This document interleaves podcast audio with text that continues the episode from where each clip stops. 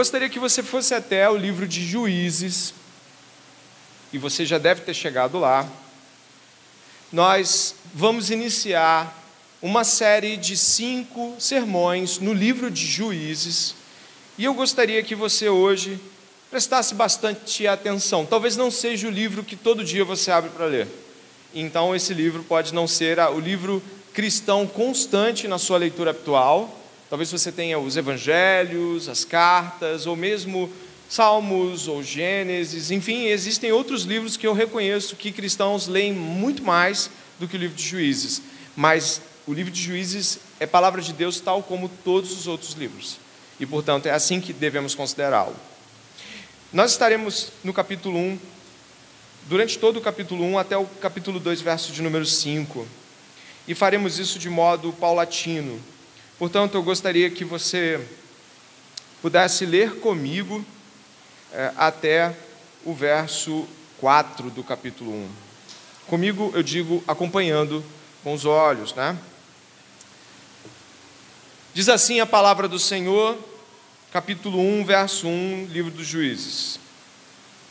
Depois da morte de Josué, os filhos de Israel consultaram o Senhor, dizendo: Quem de nós será a primeira tribo a lutar contra os cananeus?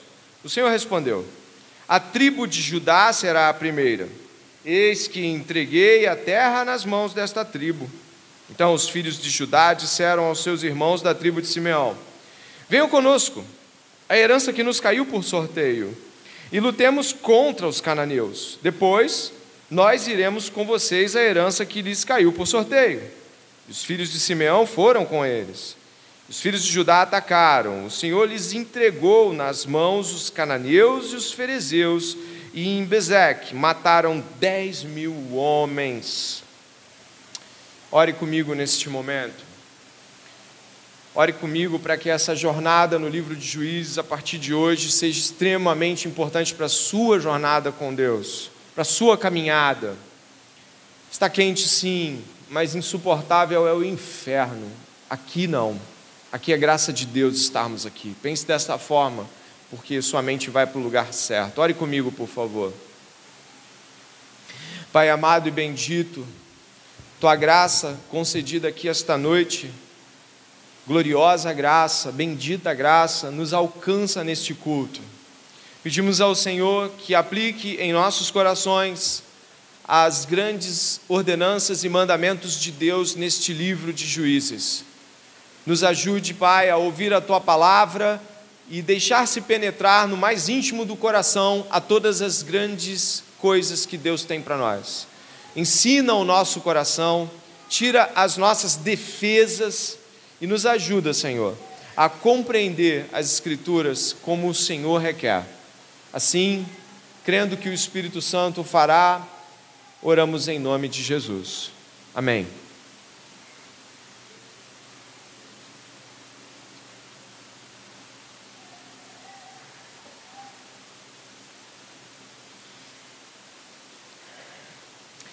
Existem filmes e livros que às vezes quando eu estou lendo e vendo ou assistindo com a minha família, nós temos alusões a personagens cristãos, narrativas cristãs. Eu não sei se isso já aconteceu com você, mas não é incomum estarmos em família ou mesmo assistindo algo com amigos e em determinado momento temos uma sacada. Isso me lembra a história de.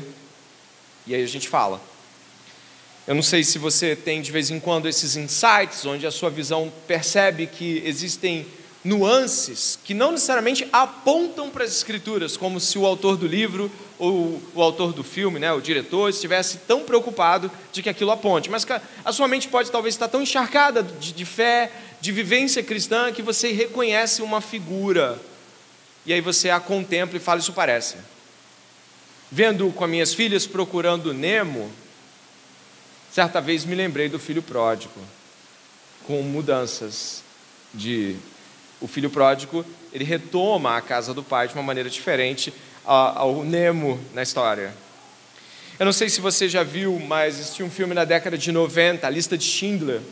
Ele é um filme bem antigo, se comparado aos de hoje, né? Existem mais antigos que eles certamente, mas a lista de Schindler é um filme que me pegou pra caramba na época e quando eu assisti é, é, na primeira metade da década de 90, o impacto foi muito grande. Depois, ao reassisti-lo já indo para os dois mil e poucos aí da, nosso nosso século, eu pude ver semelhanças na redenção do personagem principal, como o apóstolo Paulo, por exemplo, que no final das contas dá de tudo que é, faz de tudo que se pode para que outros possam ser salvos. É assim que Paulo fala em sua epístola. Mas aí, indo para os super-heróis, você deve lembrar de repente do, homem, do, do Super-Homem de 2013, do Zack Snyder, do diretor. Tem fortes alusões a Jesus, ainda que você não é, esteja procurando Jesus, algumas cenas são extremamente pertinentes. Você fala assim, nossa, parece a ideia do enviado que tem uma missão. Aí você faz essas contas, né?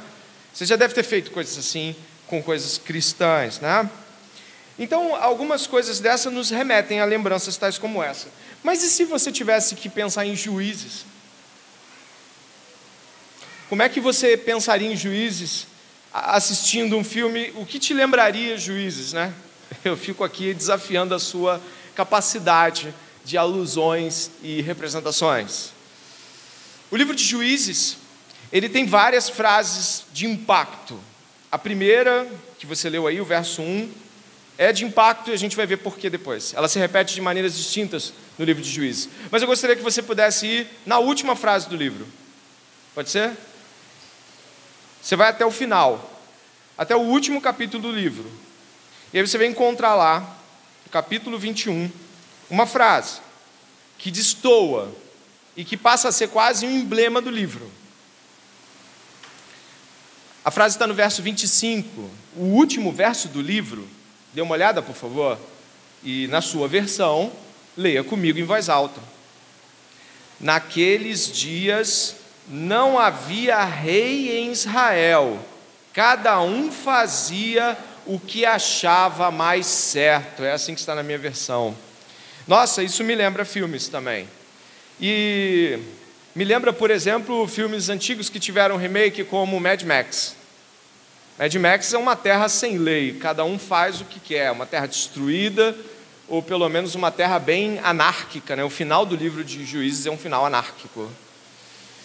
Me lembra também, para aqueles que gostam de épicos modernos, o, o, o filme O Hobbit, que a, a, alude ao próprio livro, na verdade é uma, um transporte do livro, um, um, uma filmagem daquilo que é o livro, e no final né, você vê que os anões que foram espalhados pelas terras, eles perderam toda a sua identidade, sua perspectiva de unidade, que é o que acontece com Israel no livro de Juízes. Eu fiz uma brincadeira aqui para chamar a sua atenção para o fato de que é, as narrativas que mais nos pegam, nós conseguimos ver com mais facilidade no mundo ao nosso redor. E talvez juízes não tenha tantas impressões ao seu coração quanto deveria ter como palavra de Deus. E talvez nem Mad Max, nem Hobbit pode ser uma representação fiel, e nem vai ser, claro, da própria estrutura. Mas o, o, o, o especialista em Velho Testamento, Robert Kisholm, ele fala sobre o livro de Juízes de uma maneira muito especial. Ele vai dizer que o livro de Juízes ah, ele tem uma estrutura, um tipo de pensamento que nos deveria fazer pensar muito mais na história da igreja do que em qualquer coisa. Esse especialista em Velho Testamento, que tem um comentário maravilhoso pela cultura cristã, ele fala sobre o fato de que a marca do livro de Juízes é a marca do fracasso do povo de Deus em buscar seguir a Deus sem obedecer suas leis sem ouvir sua voz e sem, sem cumprir suas ordenanças. Basicamente, é, esse autor de, de comentários bíblicos diz que nós podemos ver o livro de Juízes não numa história cíclica, né? Sabe, a história se repete. Não, mas os princípios quebrados em Juízes nos levam a outros momentos da história da, da fé cristã. E talvez mais do que filmes e livros, olhar para a história da fé cristã sob a ótica de juízes seja muito mais justo e fiel em nossas representações. nós encontramos que o livro de Juízes fala assim no verso 1, depois da morte de quem? Josué. Josué é discípulo de Moisés. Um, um resgate fenomenal de Deus, tirando o povo do Egito por meio de seu líder Moisés, que tem em Josué e também na figura de Caleb, mas principalmente na figura de Josué, o líder que toma o legado deste. E então você vê que depois que Josué morre, ainda assim, você vai encontrar isso no capítulo 2, os anciãos daquele tempo ainda respeitam a Deus. E ainda há algum grau de respeitabilidade por parte do povo em relação a Deus. Mas depois, acabou. E a gente encontra isso na história da igreja, de modo a perceber princípios quebrados. Não numa história cíclica, por favor, mas princípios quebrados. Numa ideia de que quando você vê, por exemplo, Jesus, o libertador dos nossos pecados, apontando para o colégio apostólico, que mantém fiel, ainda que com muita luta, muita rebeldia. Né? Você vê que Moisés também recebe a rebeldia do seu povo em relação a ele. Ele não é um líder aceito, ele é um líder que recebe a rebeldia em todo, em todo o seu mais alto grau. Josué já nem tanto quanto Moisés. Josué já consegue certa pacificação. E a gente percebe que o colégio apostólico prospera em termos de expansão. E depois do colégio apostólico você tem os discípulos dos apóstolos. Você tem Clemente, Policarpo. E você vê que aquela geração também avança no reino de modo a prosperá-la, mas quando você vai entrando ali pelo século V, muitos princípios são abandonados. A Igreja Católica Romana, Apostólica Católica Romana, ela traz uma representação de cristianismo que vai se tornando cada vez mais distante. Eu não sei se você sabe, mas o livro de Juízes não tem esse nome na Bíblia hebraica. A palavra não é juízes, mas algo como governantes, com uma conotação de lideranças militares, lideranças de governo, mas não juízes. Essa expressão vem da Vulgata de Jerônimo, uma Bíblia católica que vocês já devem ter ouvido falar. Deus, então, no século XVI, levanta Levanta antes Wycliffe, levanta Lutero, levanta Calvino e levanta Zwingli e vai levantando pessoas e vai seguindo. E aí você vai ter John Owen, John Bunyan, aí você vai ter Jonathan Edwards, Wesley nos séculos seguintes, Whitfield, e você vai encontrar no século XIX Spurgeon, e aí no século XX para o XXI você encontra homens de Deus. Eu poderia enumerar, elencar alguns que nós lemos, mas por que não dizer John Piper, Paul Washer, Deus sempre levanta pessoas. Quando as coisas estão degringolando, Deus levanta pessoas que tomam a dianteira. Eu não quero fazer com que o nosso tempo seja uma releitura de juízes, mas eu não posso negar a você que esse livro traz fortes implicações à fé cristã hoje. E é necessário um prólogo como esse no início de uma série, para que você entenda que, do mesmo modo como Deus levantou Gideão e o encorajou, ele usou Débora e usou Otiniel e usou Sansão, ainda que em toda a sua loucura pessoal, Deus continua levantando pessoas que trazem de volta a perspectiva da sua fé para que o povo de Deus tenha um caminho. É sempre assim. E é claro, eu não estou querendo com isso falar numa história cíclica e nem numa repetição ipsis literis, mas em uma perspectiva onde vamos nos aproximar de juízes com respeito de povo de Deus, olhando para povo de Deus e observando as histórias, possamos observar e cruzá-las com as nossas e falar: caramba, é isso que dá quando faz isso. Não é simplesmente pragmático, mas sim, existem princípios regentes na Bíblia. E eu gostaria então ainda que tenha passeado pelos filmes, mas te cercado com a história da igreja, de que você esta noite pudesse ter essa iniciativa de reverentemente se aproximar diante de Deus no livro de Juízes e observar o modo como Deus conduziu e conduz o seu povo hoje por meio de Sua palavra. Para tal, eu gostaria que nós pudéssemos começar a partir uh, desta história contada no capítulo 1 nós temos aqui que depois da morte de Josué, Josué marca um tempo, Josué marca uma era. Esse, depois da morte de Josué é citado três vezes, tem citado no final de Josué, e citado no capítulo 1 de Juízes, citado no capítulo 2 de, de Juízes. Existem dois prólogos no livro de Juízes que citam a mesma coisa, depois da morte de Josué. E isso então foi de abalo sísmico para aquele povo. Josué foi paradigmático. Josué levantou, é, é, dividiu águas em termos de liderança bíblica. Então nós estamos aqui diante de uma frase que não é pequena, depois da morte de Josué.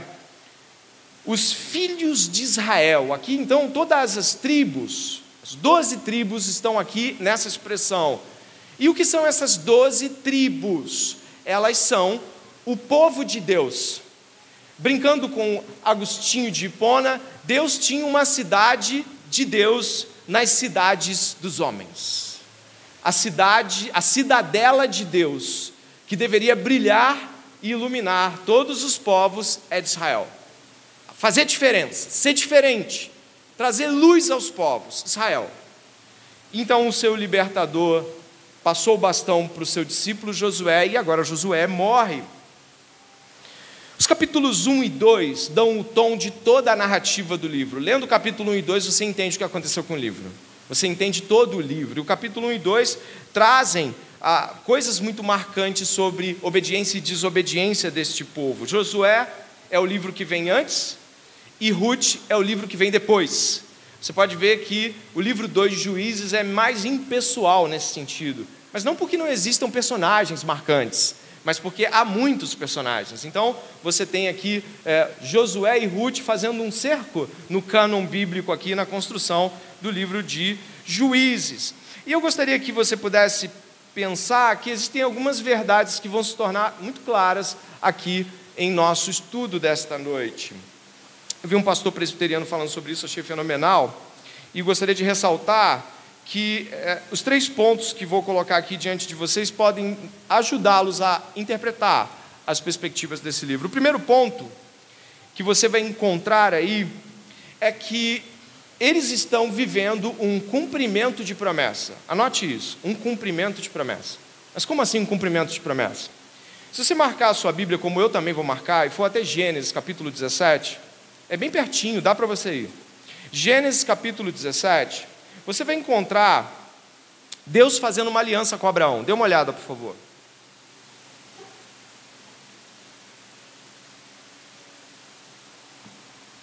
Ok? Achou? Gênesis 17, você encontrou?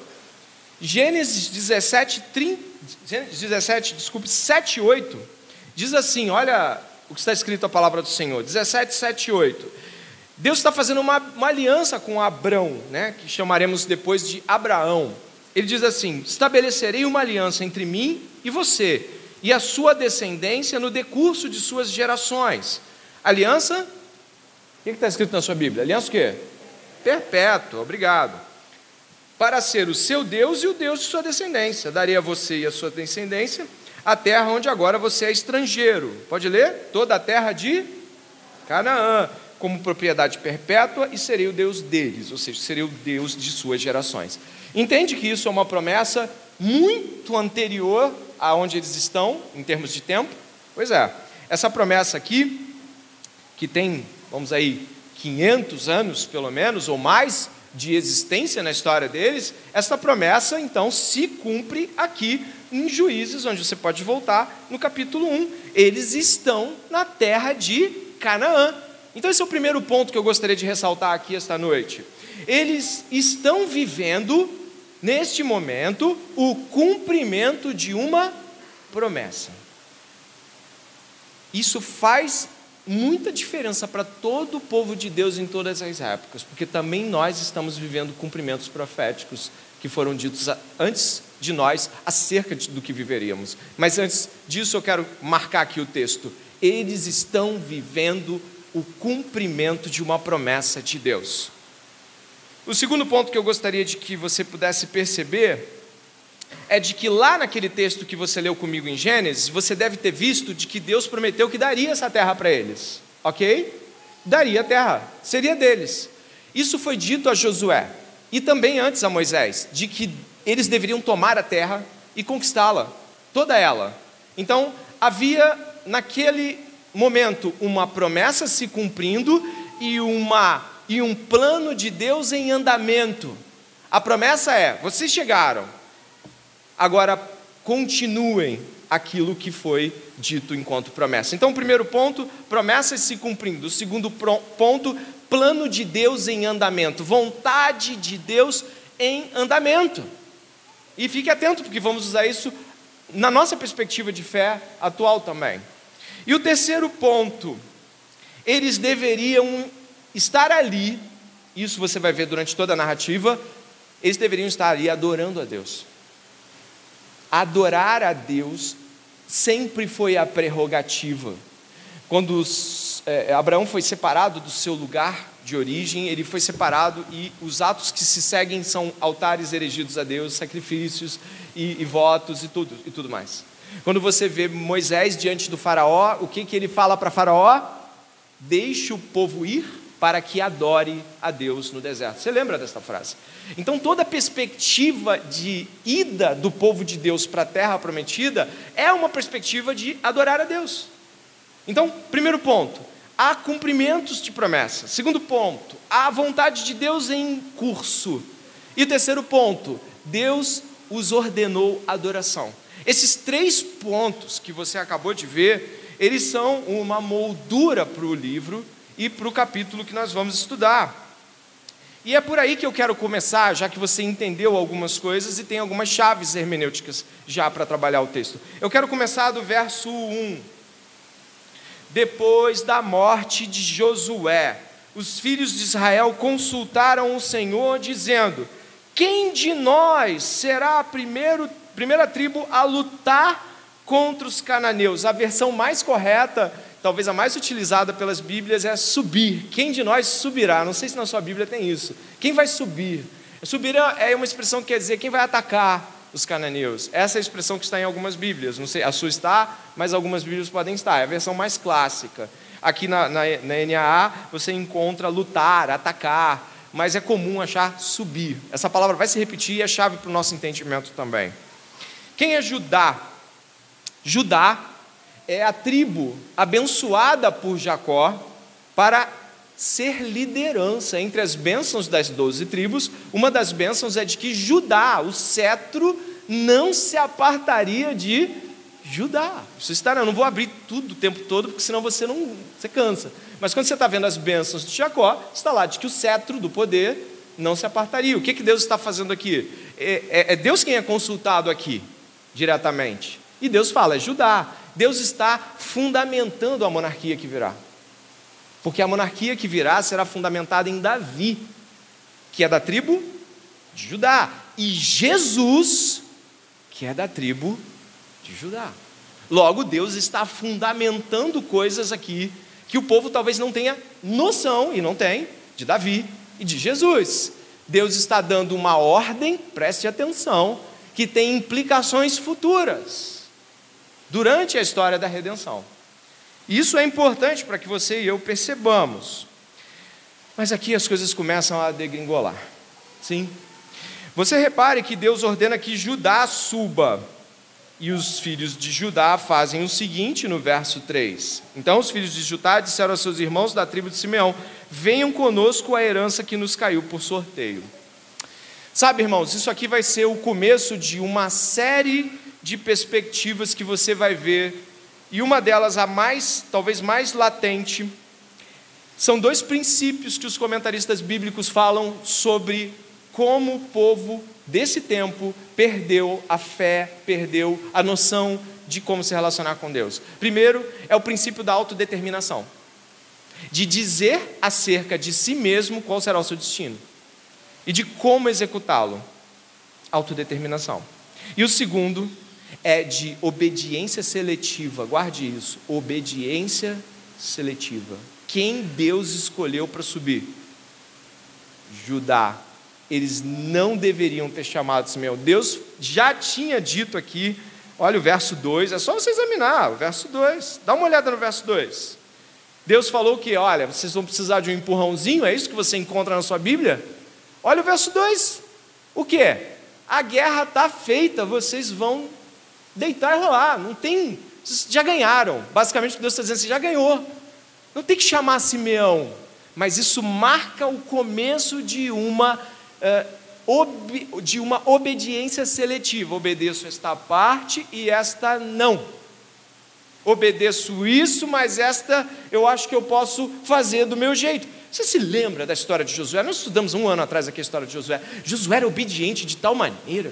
Deus falava isso, ele fazia aquilo exatamente. A liderança de Josué foi marcada, aqueles que lembram dos sermões que tivemos aqui, por uma obediência, uma obediência estritamente perfeita, sem ressalvas.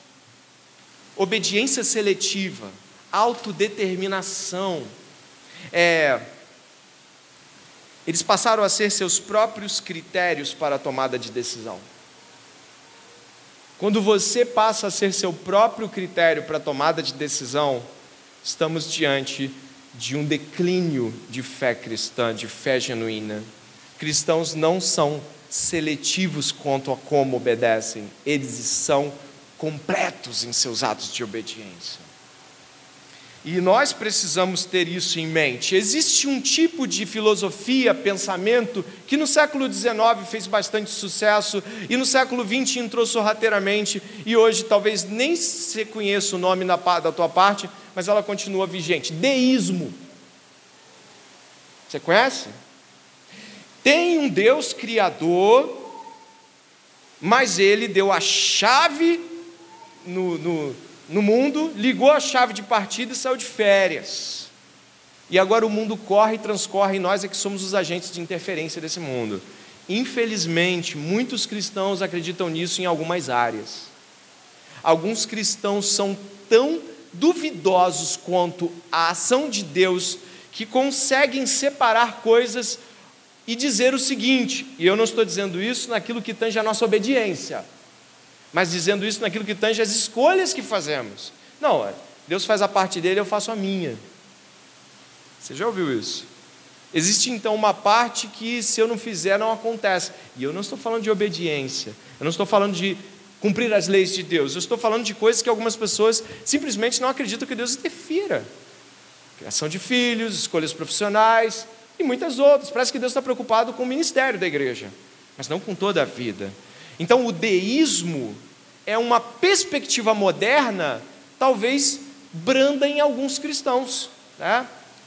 Tem aquela famosa frase que um camarada cunhou aí na década de 90 sobre o deísmo moralista terapêutico, né? que era a ideia de você ser um deísta, tem uma moral, tem um certo errado e tem uma posição terapêutica média de basicamente assim de não de não transgredir grandes coisas isso é uma grande balela. Então preste atenção aí.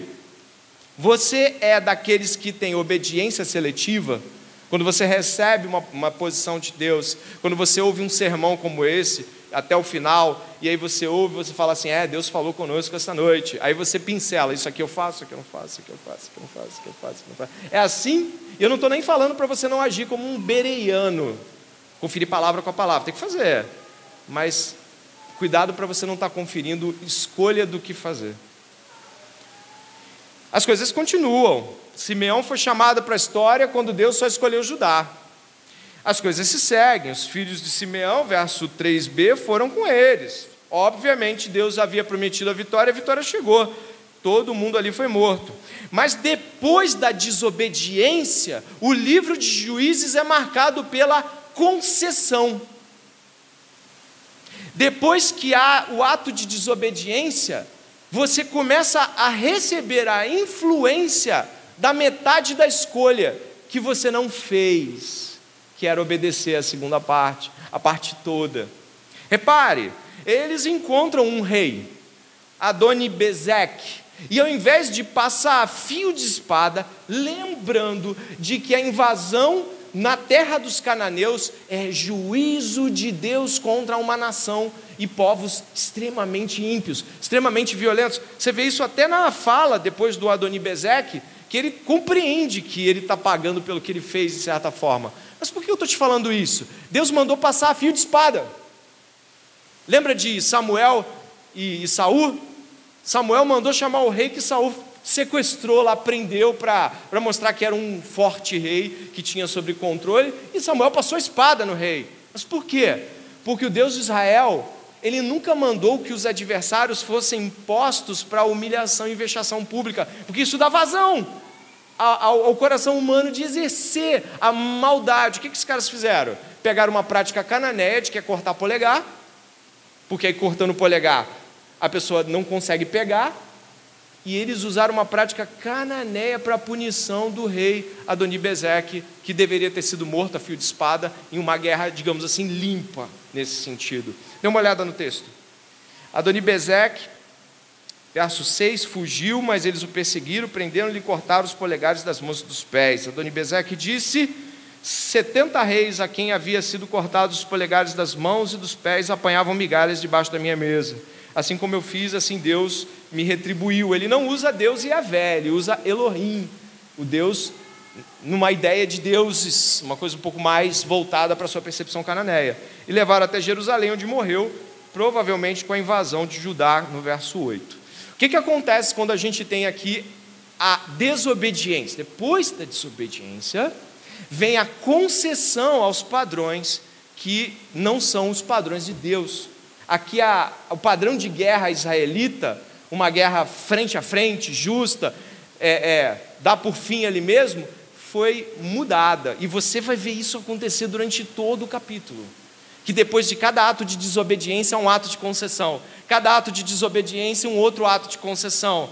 É como se a desobediência fosse abrindo portas, preste atenção, à assimilação cultural pagã. Cada ato de desobediência representava uma entrada um povo de Deus em sua cultura de povo de Deus. Dentro dessa perspectiva, eu faço a primeira marcação daqueles três pontos que eu fiz com você. Se lembra? Eles estavam vivendo o cumprimento das promessas que Deus havia feito aos seus pais, feito a Abraão, Isaac, Jacó e também a Moisés e a Josué. E eles foram eles deveriam observar o procedimento dos líderes anteriores, que foi o padrão de Deus. Chegou, recebeu a terra por promessa, elimina, expulsa todos os moradores. Quem não passar fio de espada é expulso. Mas eles não fizeram isso. Eles passaram a assimilar a cultura deles. Nós temos um perigo muito grande quando nós não percebemos que estamos vivendo o cumprimento de promessas que já vieram antes de nós. Isso pode se dar de várias formas. Nós podemos, inclusive, esquecer que as promessas que Deus tem para nós são promessas que se estabelecem de modo fundante.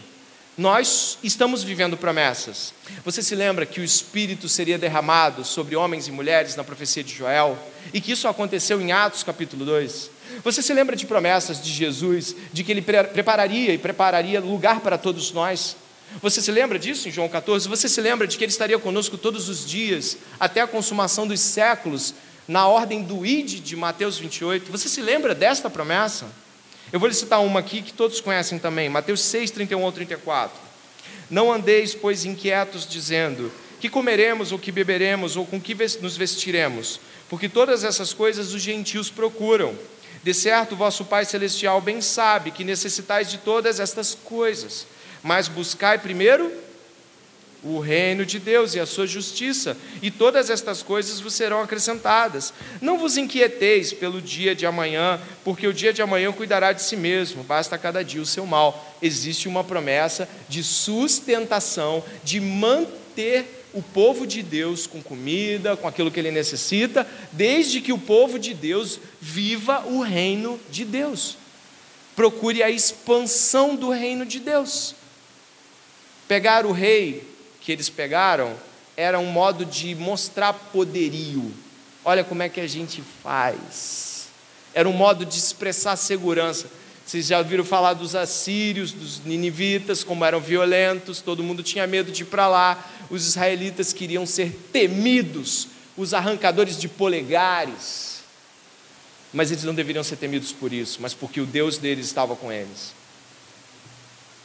Nós não, deveremos, não devemos pegar as promessas de Jesus, promessas de sustentação, de consolo, de permanência, de estada conosco, de céu, de, de, e de também promessas tais como de inferno, e relegá-las às nossas construções atuais de como devemos obedecer e viver essas promessas, de modo algum.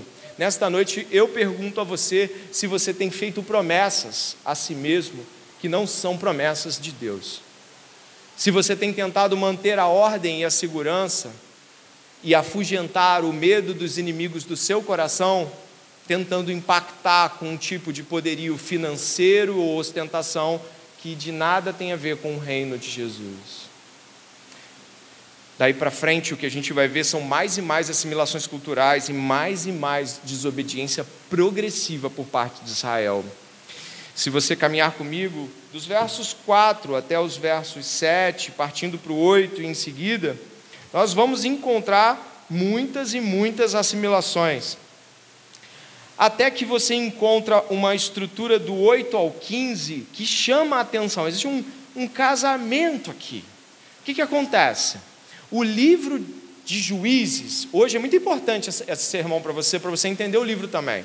O livro de Juízes, ele pega o capítulo 1 e 2, além de emoldurar o livro todo, o capítulo 1 e 2 contrasta porque ainda é o final da jornada dos que andaram com Josué.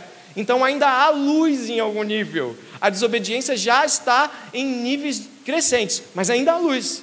Aqui a gente vê isso, dê uma olhada por favor, no casamento do Otniel com Axa. Dá uma olhada ali por favor no verso 11. Dali os filhos de Judá marcharam contra os moradores de Debir, que antes era chamada de Kiriat Sefer. Então Caleb disse: Darei a minha filha Axa por mulher ao homem que atacar e conquistar Kiriat Sefer. Você consegue perceber aqui que duas coisas que nós não estamos muito acostumados estão acontecendo. Primeiro, um casamento ser prometido por um ato heróico de guerra. Mas o que talvez você não esteja percebendo é que existe aqui uma alta valorização da Axa. A Axa vale uma guerra. Isso talvez não tenha sido percebido por você. Ela deve ser uma mulher tão bonita, ou importante, ou tão é, desejada do ponto de vista geral, que ela vale uma guerra. E você vê que isso no contexto de Axa não é tipo eu sou objeto, mas é eu sou muito valiosa. Você tem que ler isso com os personagens e não com a mente do Ocidente do século XXI. Ela está sendo supervalorizada e ela se sente feliz por isso, como qualquer mulher de sua época.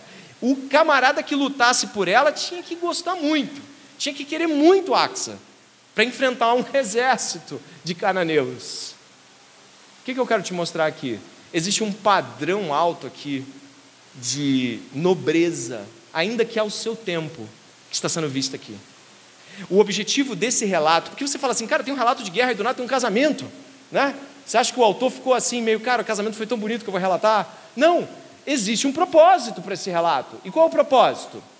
De que o começo da desobediência dos juízes, ali, do, dos, dos primeiros movimentos, ele vai ser tão crescente que os personagens femininos no futuro do livro vão padecer horrores. É só você ler esse livro. Ax aqui, inclusive, se você puder dar uma olhada, o, o Otiniel vai à frente, ele recebe Axa né, como sua esposa. E aí, se você perceber aqui, dá uma olhada, por favor, no verso 14. Esta, quando foi morar com Otiniel, insistiu com ele para que pedisse um campo ao pai dela.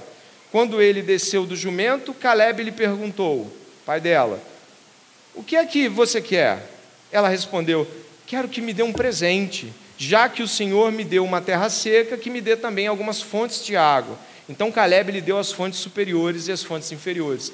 Uma relação de pai e filha, uma relação de valorização da mulher, ainda que ao seu tempo, uma, uma, uma relação de heroísmo por conquista de alguém valorizada. É isso que você vê. Mas, como nós vamos ver desobediência sobre desobediência, repare comigo o que vai acontecer nesse mesmo livro, lá pelo capítulo 11.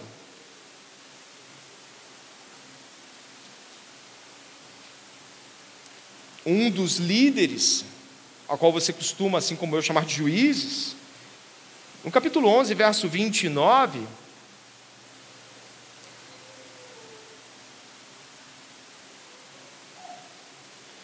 vai fazer um voto de tolo. Você já ouviu falar do voto de Jefté? Verso 29, então o Espírito do Senhor veio sobre Jefté, ele atravessou Gileade, Manassés, e passando por Mispa, de Gileade foi até os filhos de Amon. Jefté fez um voto ao Senhor, dizendo, se de fato entregares os filhos de Amon nas minhas mãos, quem primeiro sair da minha porta, é, da, da, porta da minha casa para se encontrar comigo, quando eu voltar vitorioso sobre os filhos de Amon, esse será do Senhor, e eu lhe oferecerei em holocausto. Alguma vez você vê a história de Israel oferecendo pessoas em holocausto? Nunca, isso é uma prática o quê? Cananeia, isso é uma prática deles, mas a assimilação cultural já chegou a um ponto que os caras não estão acertando mais o culto e já botaram gente para ser morta. Mas olha o que vai acontecer pela tolice de ignorar as leis de Deus. Assim foi Jefté ao encontro dos filhos de Amon para lutar contra eles, e o Senhor os entregou nas mãos de Jefté. Ele os derrotou desde Aroer até as proximidades de Minite, vinte cidades ao todo, e até Abel Queramim. Foi uma grande derrota para os filhos de Amon, que assim foram subjugados pelos filhos de Israel. Quando Jefté voltou para sua casa em Mispa, a filha dele saiu ao seu encontro tocando tamborim e dançando.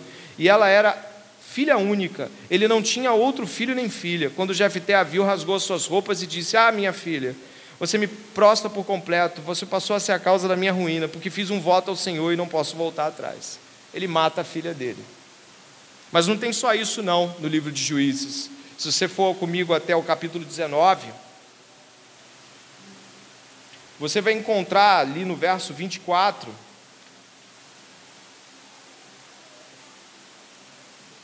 a, o famoso caso da concubina do levita. Esse igualmente grave, não dá nem para comparar, porque os dois são terríveis.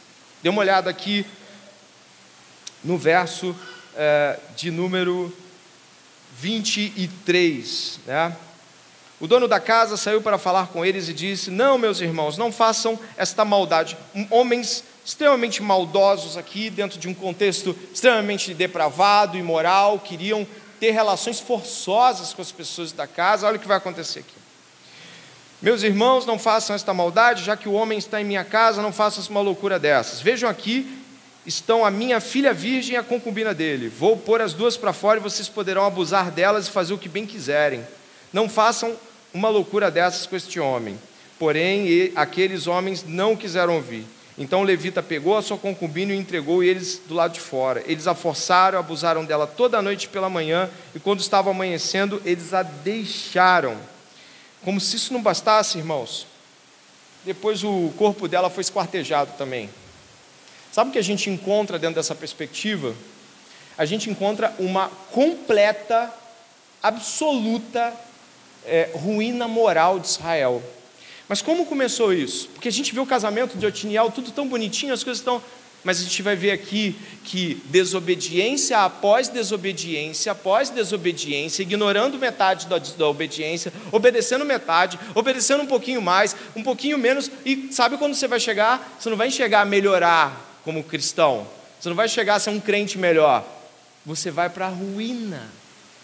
E o livro de Juízes nos mostra isso. E eu quero voltar aqui até o capítulo em questão, lembrando inclusive uma frase de John Wesley que fala sobre isso, né? O pregador do século XVIII, né? O que uma geração tolerar, a próxima geração irá abraçar. Então, todas as vezes que nós toleramos nossa geração em termos de desobediência a Deus, estamos construindo uma geração ainda pior nesse sentido, e a nós mesmos.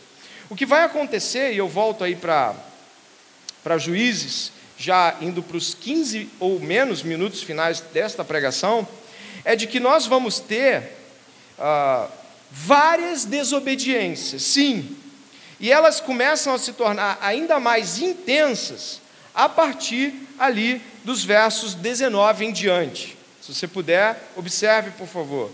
Dos versos 19 em diante, aquilo que Deus ordenou é ainda menos feito do que antes. Antes eles exterminavam o povo, agora as coisas estão mudando. Depois que você encontra ali no verso 16, né, que os filhos do Queneu, Queneu é uma tribo, os queneus eram os, os da tribo onde Jetro, sogro de Moisés, fazia parte, depois vão se chamar midianitas. Enfim, eles nunca foram contra o povo de Deus, na verdade, até acolheram o povo de Deus no tempo de Moisés, dando-lhe passagem. Eles eram nômades e estavam sendo vivendo ali por concessão no povo de Israel. Depois você encontra ali o verso 19, dê uma olhada ali. Também conquistaram Gaza, Asquelon e Ecrom com seus respectivos territórios. O Senhor esteve com os filhos de Judá e estes ocuparam as regiões montanhosas. Preste atenção agora. Porém, não expulsaram os moradores do vale, porque eles tinham carros de ferro. E como Moisés havia prometido, deram Hebron a Caleb, e este expulsou dali os três filhos de Anak, que eram gigantes. Vem cá, por que, que eles recuaram diante de carros de ferro? Alguma vez Deus disse que não daria vitória a Judá? Alguma vez Deus disse que não iria completar a tomada de território porque se tivessem medo de carro de ferro? Aí, ó, já tem uma concessão. Não vamos ali porque parece que a gente perde. Então vamos, vamos até aqui. Não vamos até aqueles. Talvez a gente. Isso é uma concessão. É uma covardia de concessão. Deus nos dá uma promessa e não é a nossa coragem que vence essa promessa, não é a nossa capacidade de tomar a, a, a posse da promessa que nos faz cumpridores dela, mas é a fé de que o Deus que prometeu cumprirá. Mais um declínio de Judá aqui. Esse declínio de Judá é muito importante. É o primeiro de uma série de declínios. Depois que Judá, que é a tribo que Deus escolheu para inaugurar esta nova parte da tomada do povo, de, dos cananeus, depois que Judá declina e não expulsa em sua totalidade os moradores, olha o que acontece. Olha o que acontece quando uma liderança declina de sua posição de avante. Vamos, encaremos. Olha o que acontece, aí eu posso ir para qualquer nível de liderança: um pastor, um chefe de família, um líder ministerial. Quando você é líder, você está crendo que Deus está à frente daquilo que ele te prometeu fazer, e vai, e ponto. Sabe o que vai acontecer aqui? É só você me acompanhar. Dê uma olhada aí que você vai vendo, seguido de Judá, verso 21, a tribo de Benjamim também não expulsa os jebuseus. É só você olhar, por favor, observe. Depois você vai ver aí que os jebuseus vivem com os filhos de Benjamim em Jerusalém até os dias de hoje. Esse livro foi escrito provavelmente ali entre o primeiro e o segundo reinado ali entre Saul e Davi. Sabe o que acontece? Até aquele tempo estava lá os jebuseus na terra que Deus disse que eles não deviam estar. Eles estavam completamente aceitáveis ali. Mas vamos mais. Olha o que vai acontecer aqui, por exemplo, quando a casa de José ataca Betel. Na verdade, a gente vê aqui, ó, a casa de José subiu até Betel. É a expressão que a gente encontra igual verso 1. E o Senhor estava com eles. A casa de José enviou homens a espiar Betel, que antes se chamava Luz. Os espias viram um homem que saía da cidade e disseram: Mostre-nos a entrada da cidade, teremos misericórdia de você. O homem mostrou a entrada da cidade e eles mataram os moradores a fio de espada. Mas deixaram aquele homem e toda a sua família vivo. Você deve lembrar da história de Raabe, né? Esquece. Olha o que aconteceu no verso 26. Então ele foi para a terra dos heteus, edificou uma cidade e lhe deu o nome de Luz. E esse é o seu nome até o dia de hoje. Ele foi lá e continuou com sua prática cananeia. Ou seja, o povo de Deus deixou de cumprir o, o segundo ponto que nós falamos, né? Que foi o quê? Os planos de Deus estão em andamento e devemos cumpri-los. A assimilação cultural decorre de uma obediência fraca, de uma separação em santidade insuficiente. Então, os valores e as compreensões ímpias se tornam parte do povo de Deus, como você viu depois lá, a gente matando pessoas em holocausto, fazendo voto por morte de, de alguém. E isso vai avançar. A comunhão aqui que você viu no verso 21, acompanhe na sua Bíblia enquanto eu vou falando, essa comunhão dos benjamitas com os jebuseus, ela é terrível, ela é deplorável. É basicamente a estrutura de comunhão que Deus mais odeia.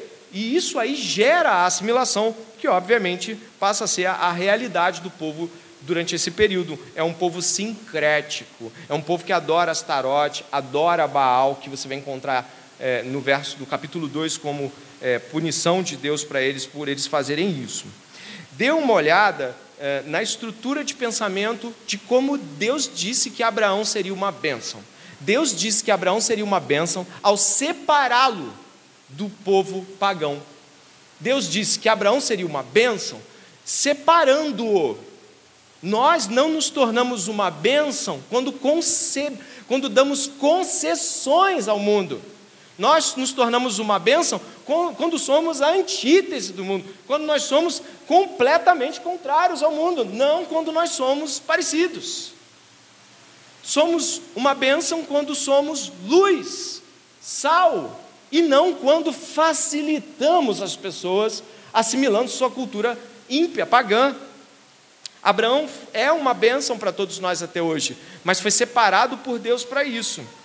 Em João 17, você já deve ter ouvido falar, Jesus na oração, chamada oração sacerdotal, Jesus diz assim: Não são do mundo, como eu começo do verso anterior, diz assim, ó: Deles a tua palavra e o mundo os odiou, porque não são do mundo, assim como eu não sou do mundo. Não peço, não peço que os tire do mundo, mas que os livre do mal. É, esse é o pedido de Jesus. Não é para a gente sair do mundo, mas para que a gente seja livre do maligno, daquilo que de fato é a convivência comunal com o mal. Logo, no afã de nos comprometermos com a acessibilidade de cristãos a outras pessoas, na tentativa de nos tornarmos mais aceitáveis, quebramos a pactualidade e a obediência que decorre dessa pactualidade. Logo, nós nos tornamos tão parecidos com eles que já não podemos de fato influenciá-los, já somos influenciados de todo. E aqui eu quero muito que você possa perceber que eu ressaltei a palavra subir. Quantos perceberam isso? Essa palavra, ela está traduzida de formas diferentes. Aqui no capítulo 1, dê uma olhada, verso uh, ah, 2, ela está como lutar, verso 1, está assim: Quem de nós será a primeira tribo a lutar contra os cananeus? A, a expressão mais comum na área, né, ao meio da revista atualizada, é subir. É a mesma expressão que você encontra no capítulo 2, ali quando José estava ali, ó, dê uma olhada ali, a casa de José subiu contra Betel, ou atacou Betel.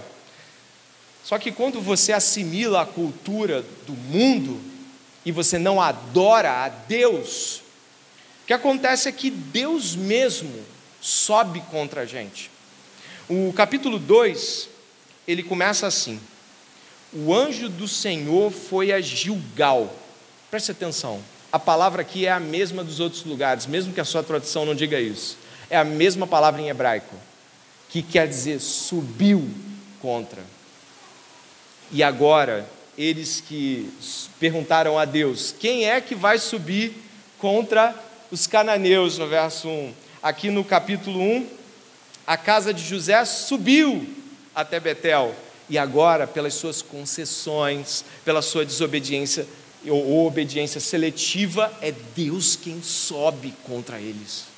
É Deus quem vai contra a sua malignidade. E o anjo do Senhor, que é uma teofania, é uma aparição de Deus dentro de uma perspectiva suportável. O anjo do Senhor é uma expressão inclusive, usa a primeira pessoa para falar. Dê uma olhada ali, ó.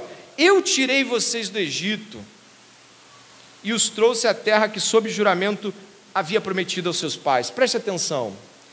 Este lugar onde eles estão é muito importante. Gilgal é onde Abraão fez o pacto que você leu no capítulo 17. Ele está levando o povo a um momento e lugar marcante. Foi ali que o pacto foi feito. Eu vi um, um, um homem comentando sobre esse texto, achei, achei maravilhoso, vou trazê-lo nesse sentido. Ele falou assim: imagine que Deus armou um cenário onde o marido fiel mostra para a esposa adúltera o lugar onde a história começou. Deus estará usando linguagem pactual para acusar Israel de adultério espiritual. Diz assim a palavra do Senhor: Eu tirei vocês do Egito e os trouxe à terra que, sob juramento, havia prometido aos seus pais. Eu disse: Nunca invalidarei a minha aliança com vocês. Foi isso mesmo que a gente leu. Deus havia prometido aliança perpétua. Quanto a vocês, não façam nenhuma aliança com os moradores desta terra, pelo contrário, derrubem os seus altares. No entanto, vocês não obedecem à minha voz. O que é isso que vocês fizeram? Por isso também eu disse: não expulsarei esses povos da presença de vocês, pelo contrário, eles serão seus adversários, e os deuses deles serão uma armadilha para vocês. Quando o anjo do Senhor acabou de falar estas palavras, e todos os filhos de Israel, o povo levantou a sua voz e chorou.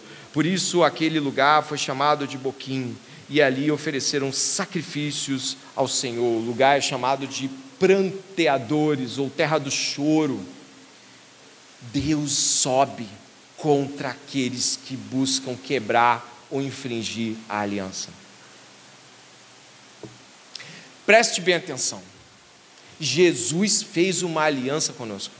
A nova aliança de Jesus, onde o povo de Deus deve compartilhar com Jesus Cristo de todas as realidades de seus mandamentos, dos, das promessas do futuro, das, dos planos em andamento, não é isso que a gente falou? Expansão do reino, cumprimentos proféticos que Deus tem para o povo de Deus enquanto a segunda vinda de Jesus não, não acontece. E nós estamos, se você é cristão, você está debaixo de aliança. Deus chamou o povo ali para falar o seguinte: vem aqui, você tem uma aliança comigo, vocês têm uma aliança comigo, eu não vou quebrar. A minha aliança é perpétua, eu permaneço, eu sou fiel. E vocês devem abandonar o que estão fazendo. Está em andamento uma quebra de aliança. Parem, parem. E mais, vou deixar que esses povos estejam aí para lhes provar isso. Que coisa terrível. E onde nós chegamos aqui? O que Deus está fazendo aqui? Olha, eles não ouviram, presta atenção, eles não ouviram. Se você for até o capítulo 20, eu marco a Bíblia, você vai ver de novo a expressão subiu foi contra. Ou seja, se você olhar o capítulo 20, você vai reparar uma estrutura que, na minha opinião, é terrível. Dê uma olhada no capítulo 20, verso 23. Vocês se lembram que os benjamitas permitiram a convivência com os jebuseus? A comunhão. Vocês viram isso, né? Olha o que vai acontecer no capítulo 20, verso 23, por favor. A palavra é a mesma: ir contra, atacar, subir. Primeiro, eles foram contra Judá, perguntaram: Deus, quem é que vai? Deus falou: Judá. Segundo, eles não perguntaram, mas Deus ainda assim os apoiou. José foi a Betel. E aí, no terceiro ponto, Deus foi contra eles, mas nada mudou. E agora o que acontece no capítulo 20, verso 23. Antes disso, Porém, os filhos de Israel foram e choraram diante do Senhor até a tarde, consultaram o Senhor, dizendo: Devemos atacar outra vez os nossos irmãos da tribo de Benjamim? E o Senhor respondeu: Sim, vocês devem atacar. Deus os entregou a si mesmo. E agora eles eram tão corruptos que eram seus próprios inimigos. Era uma guerra civil. Agora eles estão indo contra Benjamim, contra uma tribo. Olha o nível que a, a, o desenvolvimento da destruição vai levar. Quando eu deixo de perguntar para Deus para onde eu vou, depois de um tempo eu vou contra você, eu vou destruir você. Essa é a realidade do pecado no mundo. Depois que eu não consulto mais a Deus, eu me torno inimigo dos meus irmãos. Eu destruo os meus irmãos. E terminando e voltando para o capítulo 2 de modo definitivo, definitivo, eu gostaria de refletir com você em algumas aplicações.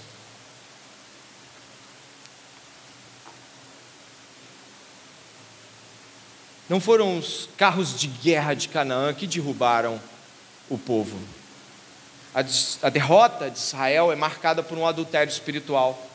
A derrota de Israel é marcada porque eles se voltaram contra o pacto, eles se voltaram contra Deus. E eu aplico aqui algumas coisas ao seu coração, refletindo contigo agora no final. Reflita comigo. Algumas coisas que nós aprendemos aqui hoje foram de que nós não devemos ter uma obediência fragmentada. Nós não devemos ter uma obediência seletiva. Jesus Cristo foi obediente em todas as coisas, e ele conquistou a salvação para o seu povo em uma obediência completa. Ele foi obediente até a morte e morte de cruz. Toda obediência fragmentada dará vazão à entrada da assimilação do mundo em seu coração. Preste atenção, preste atenção, a obediência é proteção de Deus para a tua minha vida, é proteção. Quando eu obedeço, eu me protejo contra a invasão secular, mundana, promíscua e violenta do mundo ante Deus. A obediência, ao contrário do que o nosso coração diz, ela é uma bênção para nós. Ela nos protege. Segundo, não abra concessões, não faça comunhão com as práticas mundanas. Não abra comunhão com os ímpios. Algumas pessoas acreditam que podem ter o mesmo tipo de amizade dentro da igreja com gente fora. Não dá. Não dá, existem limites. Não dá. Você não suporta, você cede. E precisamos entender isso. Mais uma para você guardar depois deles terem administrado como eles deveriam obedecer, eles passaram a administrar tudo mais.